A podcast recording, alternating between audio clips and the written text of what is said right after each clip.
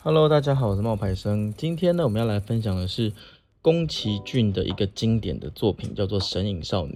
那为什么宫崎骏没有画出无脸男的真面目呢？在开始之前呢，大家可以开始听陈小春的独家记忆，因为里面有几句歌词啊，让我觉得跟这一个分享呢非常的搭配。就是你知道有一句他的歌词是“我希望你是我独家的记忆”。摆在心底，不管别人说的多么难听。现在我拥有的事情是你，是给我一半的爱情。《神隐少女》里面呢、除了男主角白龙之外，还有一位最受欢迎的角色叫做无脸男。他没有脸啊，戴着微笑的面具。在《神隐少女》的设定里面呢，是一个没有人喜欢的怪物。第一次出现的场景呢，是千寻和白龙透过汤屋的浴池呢大桥的时候。这个角色很特别，究竟宫崎骏设计这个角色，它背后的意义是什么？我会用六个问题来讨论。第一个问题呢是无脸男的原型是不是真有这一个人？其实无脸男的原型呢是吉卜力工作室的动画导演米林宏昌，暗喻着现代社会中年轻人害怕寂寞，在现实中不断的需求慰藉，渴望着金钱和感情的一个现象。那么无脸男的这个角色代表什么含义？很多人喜欢无脸男这个形象，因为感觉他离我们很近。汤屋就像我们生活的城市，忙碌烦躁，令人不安。而无脸男呢，就像是这个城市中生活的我们，在边缘的地带徘徊，内心呢充满着自卑与无助。他很寂寞，为了要让别人注意呢，企图用一些外在的东西来吸引别人，比如说金钱，比如说权势，比如说良好的教育背景。你还记得无脸男的经典画面吗？他对千寻说：“我给你金子。”为什么金子这么重要？因为金子让原本讨厌他的汤屋侍从们，还有汤婆婆都对他另眼相看。可是钱不是万能的。当无脸男真正在乎的人，也就是千寻，对外在的一切呢不屑一顾的时候，他无所适从。或许呢是无法承受被拒绝的压力，内心充满着怨念和仇恨。于是他做出一些不可思议的举动，比如说吃掉那一些贪污的随从，他变成了一个人见人怕的角色。好在最后。因为心地善良的千寻呢，获得了救赎，从一个吃人的怪物呢，变成了钱婆婆的助手，这是后话了。我们晚一点会再来做更细部的一个分析。无脸男为什么会喜欢千寻呢？这是爱情吗？无脸男会喜欢千寻是显而易见的，他一直都在默默的帮助他嘛。在神影少女的世界里面，无脸男的生活很低调，他本来呢是每一天站在桥上，看着面前的人流呢来来去去，是一个没有人会注意到的家伙。直到有一天，他看到了千寻，不知怎么的，一向毫无表情的面具呢，竟然露出了浅浅的微笑。从此呢，他开始偷偷的注视着千寻，可是又总和他保持一定的距离，不说话，只是静静的看着千寻。有一幕令我印象深刻的是，下雨了，别人都回到了屋里面，但无脸男呢，依然站在庭院里。他偷偷着呢看着正在擦地板的千寻，千寻呢在偶然间发现了淋着雨的无脸男，他问无脸男要不要进来避雨，他没有动，也没有发出声响，但不晓得为什么，我可以感受到无脸男的雀跃，他感受到了被关心的感觉，虽然很想走过去，却又莫名的胆怯。最终千寻说：“我就不关门了。”然后提着水桶离去，无脸男呢才害羞的把头呢探进门里，看着千寻的背影，感受着那一种默默的被关心的小幸福。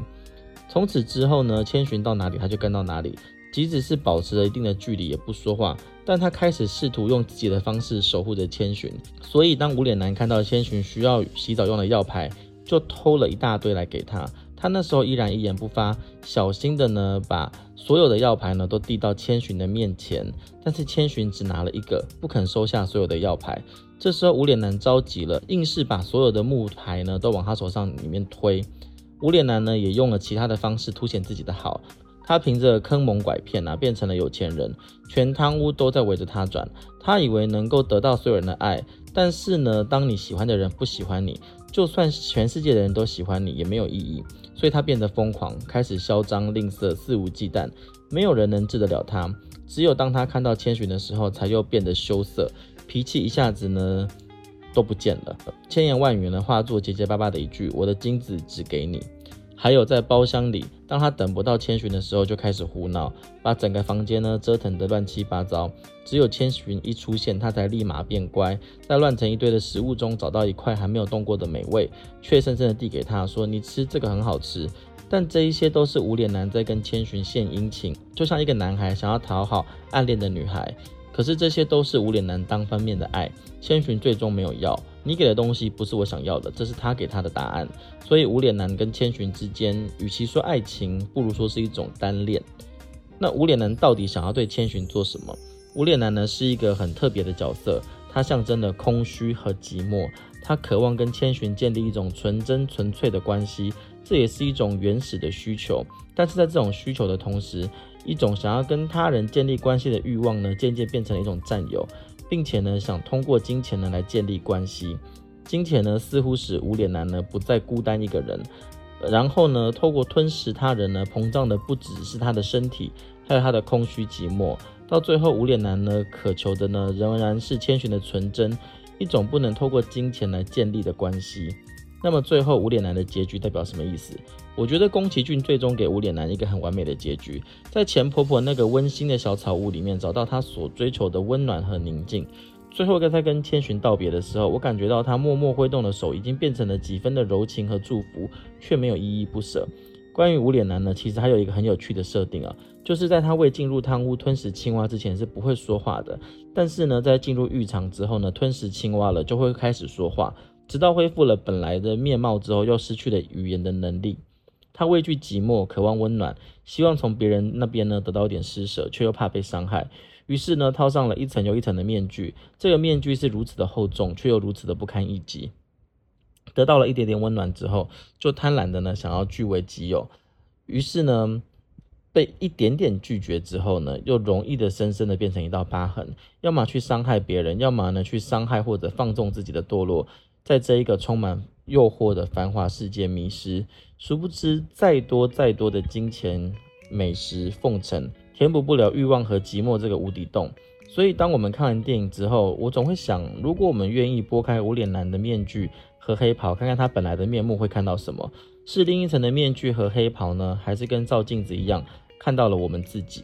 希望你会喜欢我们今天的分享哦。如果你也觉得我们说的不错的话呢，欢迎你把这个内容分享给你的朋友。那如果你有任何问题可以到我的 instagram 然后来跟我讨论。大家可以直接在 ig 呢搜寻冒牌生就会找到我喽拜拜。